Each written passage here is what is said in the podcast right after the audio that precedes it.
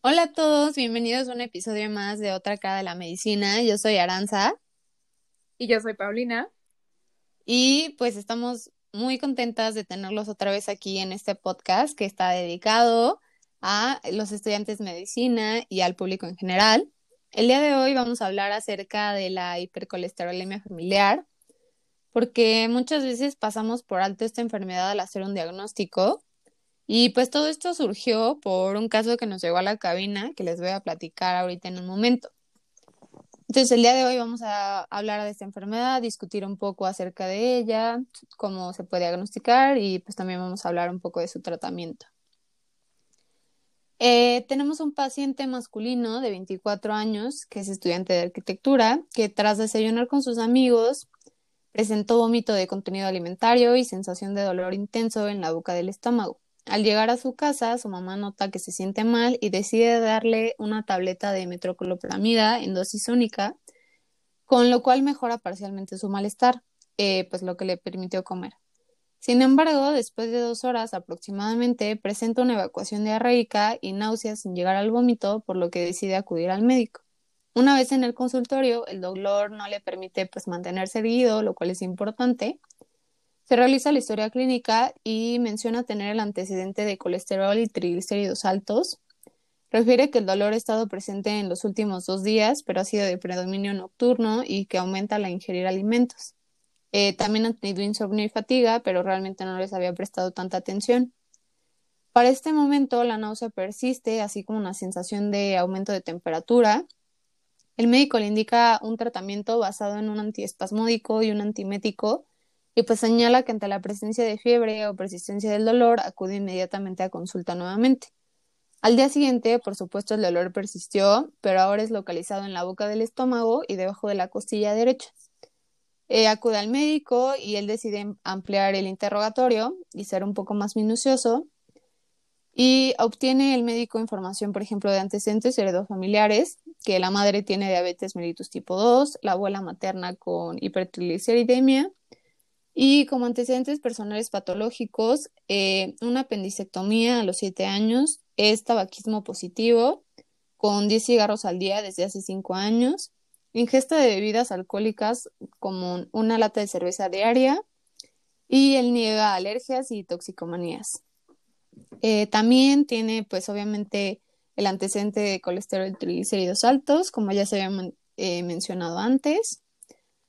Al terminar la exploración física, el médico realiza la somatometría, que es eh, las mediciones, o sea, talla y peso, la toma de signos vitales y la saturación de oxígeno.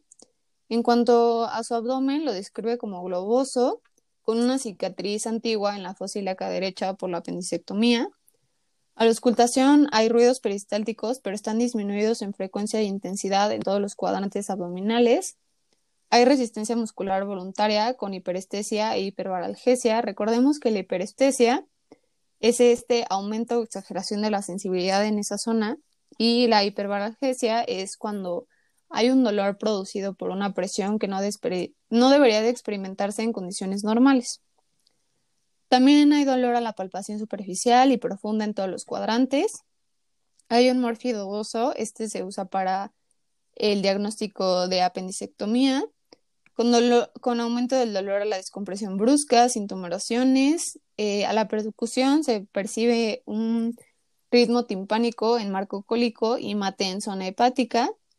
Y pues con base al, interrogatorio y la exploración física, el médico recomienda mejor acudir a un hospital de segundo nivel, ya que se trata de un síndrome abdominal agudo. El paciente decide acudir al hospital ya previamente con resultados de una biometría hemática, una química sanguínea, electrolíticos, electrolitos séricos, tiempos de coagulación y un examen general de orina. De todas formas, en el hospital se le realiza una radiografía de tórax y abdomen, donde se observan que las asas del intestino delgado y el colon están dilatados con cierta opacidad en el hipocondrio derecho eh, se decide realizar una valoración quirúrgica con base al diagnóstico del síndrome abdominal agudo.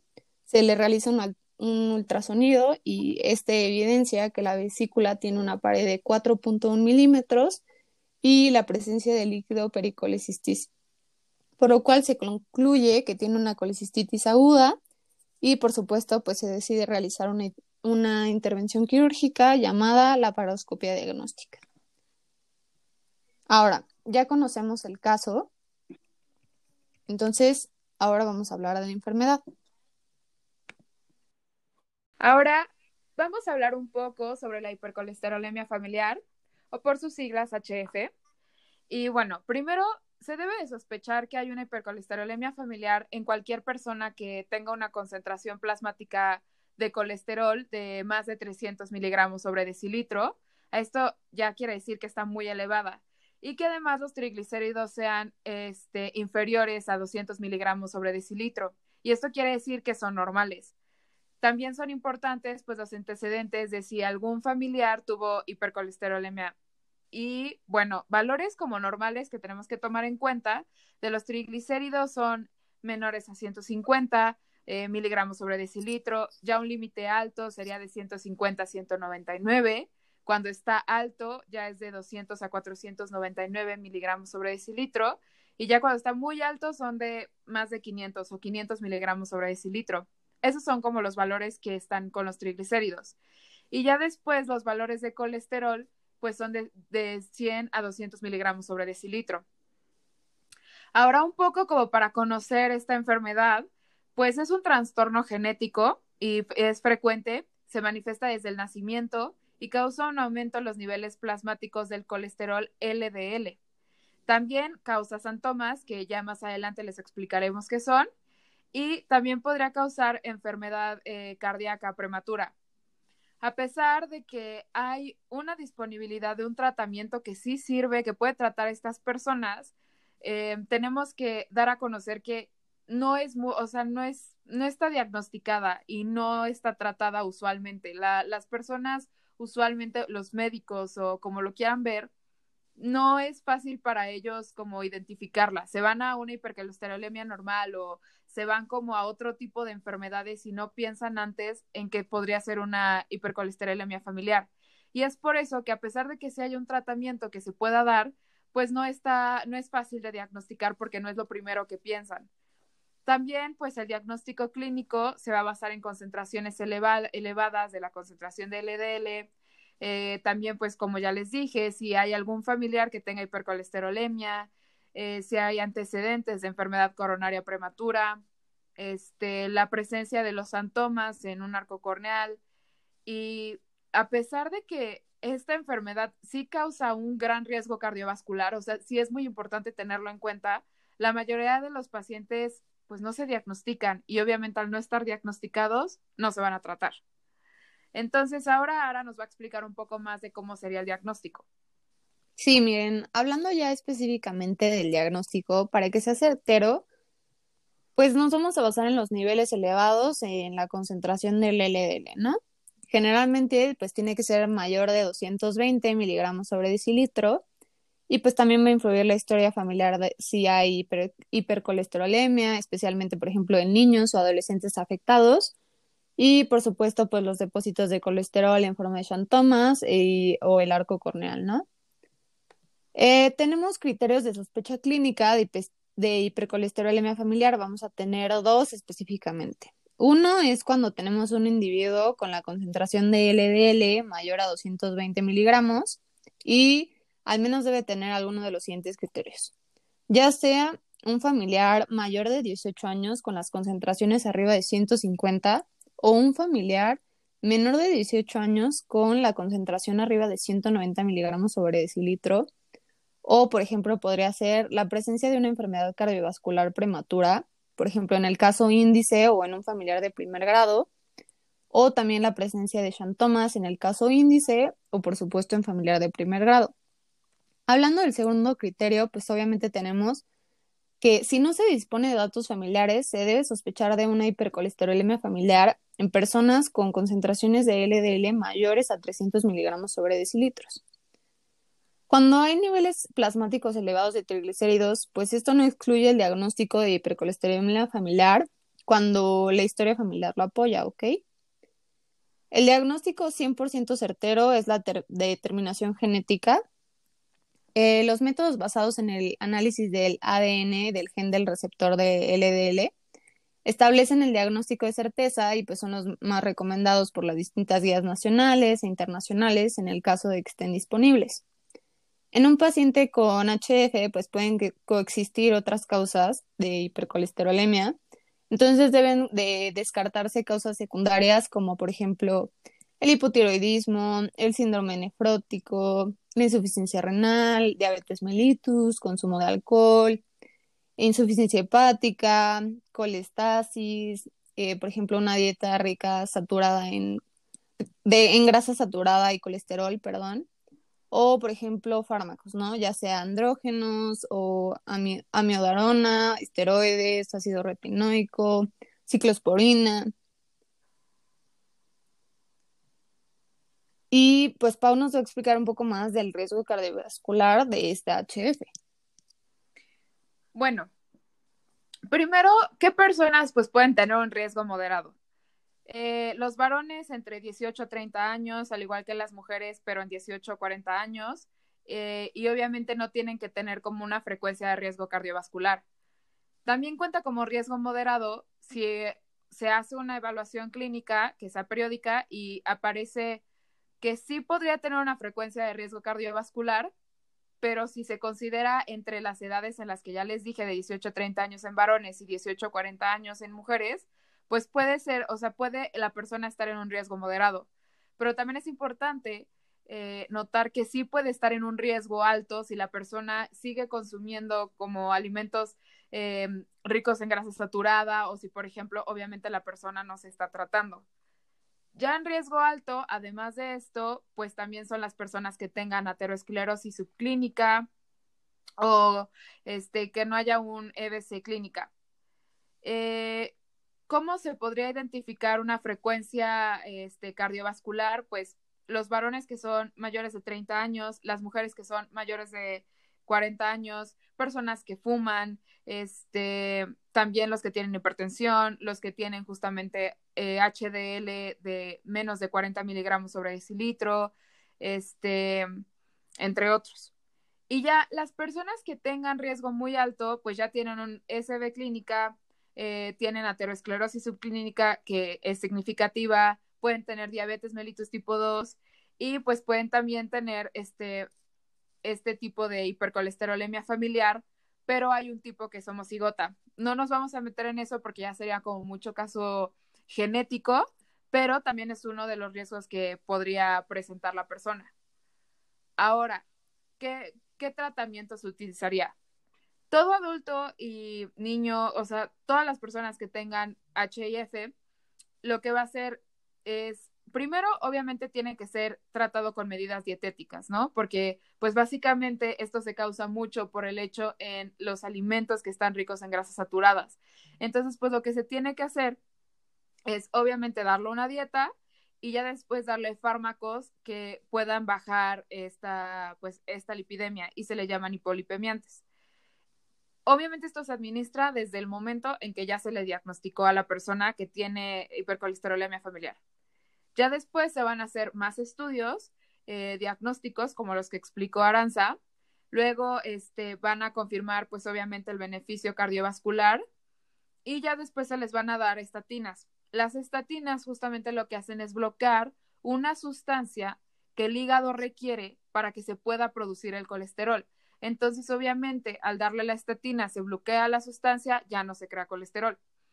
Eh, la base del tratamiento, además de usar estatinas que son potentes como la torvastatina o la rosuvastatina, se les puede dar solo eso o se puede combinar con otras cosas, como la ezetimiba o resinas. Las resinas lo que hacen es unirse a los ácidos biliares y justamente los ácidos biliares eh, ayudan a que se puedan absorber las grasas. Entonces, eh, las resinas ayudan a que esto suceda.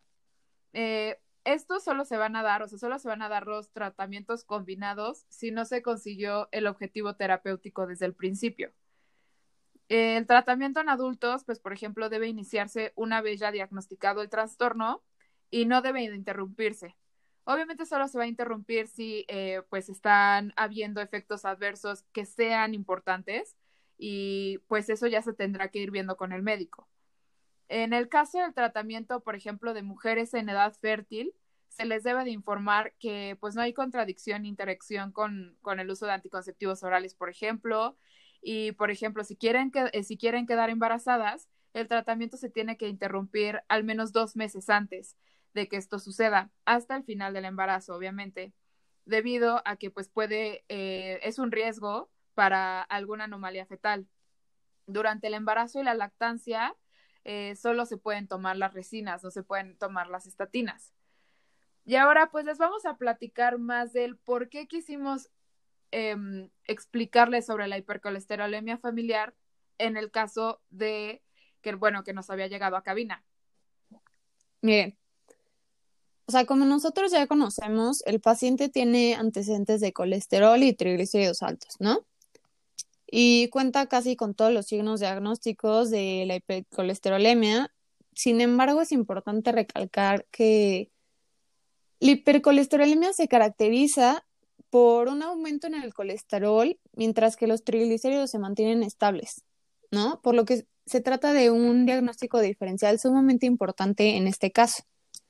Esta pequeña diferencia solamente va a ser notable si se realiza una buena historia clínica y, por supuesto, los, los exámenes correspondientes, porque, como vemos, es una diferencia tan mínima como si están elevados los triglicéridos o no. Entonces, esto puede pasar desapercibido muchas veces y es un error, pues, común en este ámbito médico.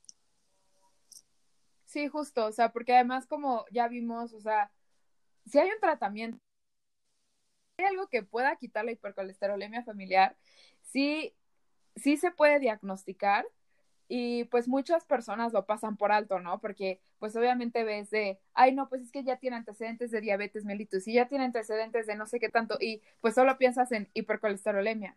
Pero no, hay otros tipos de hipercolesterolemia y bueno, o sea, con este paciente pudimos verlo que a pesar de todo cumplía pues con varias, con varios criterios, ¿no? Entonces sí era importante tener en cuenta que, a ver, ¿es una hipercolesterolemia normal o es una hipercolesterolemia familiar? O sea, sí es importante que no olvidemos que esto existe y que sí se presenta usualmente, no, no es algo muy extraño que, que suceda. Claro, aparte, bueno, cada año se han visto, se han hecho más estudios en donde cada año la diabetes, hipercolesterolemia y todo este tipo de enfermedades que estamos viendo en la población cada vez tienen más aporte genético que, por así decirlo, los hábitos o estilos de vida que llevan las personas, ¿no? Entonces, en conclusión. Bueno, nuestro paciente entró por un síndrome de abdomen agudo. Em, al finalizar eh, ya el diagnóstico, tratamiento y todo, fue de una colecistitis, pero obviamente durante el tiempo que se fue buscando el diagnóstico final, pues tuvimos varios diagnósticos diferenciales y en, algún momento se llegó a mencionar la hipercolesterolemia familiar, pero no lo tomaron tanto en cuenta, ¿no? Y siento que es importante que veamos y nos demos cuenta que esta enfermedad no es algo, algo poco probable, o sea, la verdad es que es algo común. Eh, como ya vimos, si hay un tratamiento que lo puede quitar, si hay manera de, de diagnosticarlo con, a pesar de todo, este, con pues diagnósticos que sí son pues adaptables al costo, ¿no? O sea, sí son costables, no, no son totalmente caros que obviamente dices, ay no, o sea, ¿para qué me voy a ir a hacer ese, ese diagnóstico que tal si no lo tengo, ¿no? Claro, o sea, como clínico y genético, ¿no? Tenemos las dos opciones. Sí, justamente clínico, genético, si solo necesitas la de sangre, o sea, a pesar de todo, sí hay como varias, varias este, posibilidades y pues no te van a salir en millones, ¿no? O sea, a pesar de todo, pues sí, sí, sí los, sí los puedes pagar. Y siento que es importante que nos, nos demos cuenta que pues nuestro paciente sí presentó, sí presentó la mayoría de los signos y si tiene un familiar con hipercolesterolemia, también tiene factor de riesgo con el hecho en que pues está eh, un, familiar suyo con diabetes mellitus tipo 2, a pesar de todo, pues también sí fumaba, no comía muy bien, o sea, él también tenía los triglicéridos altos, colesterol alto, O sea, creo que lo único diferencial de esto es que justamente sus triglicéridos estaban altos y en la hipercolesterolemia familiar pues están usualmente normales, ¿no? Entonces, a pesar de todo, pues sí es importante tener este diagnóstico diferencial, si es algo común. Eh, espero que pues también eh, les ayude a pues a que a despertar su, su curiosidad, ¿no? Sobre, sobre esta enfermedad, que, que ustedes quieran investigar más, que pues alguno de ustedes diga, ay no, pues uno de mis familiares tenía esto, ¿no? O sea, que sí, que sí haya como más a fondo de, de esta información que justamente les dimos, ¿no? Claro, y pues ustedes saben que siempre nosotros estamos muy contentas de que sigan volviendo este podcast y pues que siempre lo que queremos es que pues ustedes busquen más información, despierten su curiosidad, obviamente que pues les guste la información que les estamos dando y pues nada, queridos compañeros estudiantes de medicina, pues también a todas aquellas personas curiosas que se querían informar acerca de esta enfermedad, pues les damos las gracias por acompañarnos una vez más. Ojalá que les haya sido útil esta información. Eh, también pues, eh, pues ya saben que aquí pueden volver cuando necesiten o quieran, ¿no? Saber más como sobre esta información médica y no a fuerzas, pues tienes que ser alguien que, que sepa, ¿no? Claro. Pues nada, nos vemos en el siguiente pues episodio. Muchísimas gracias a todos. Gracias, buenas noches.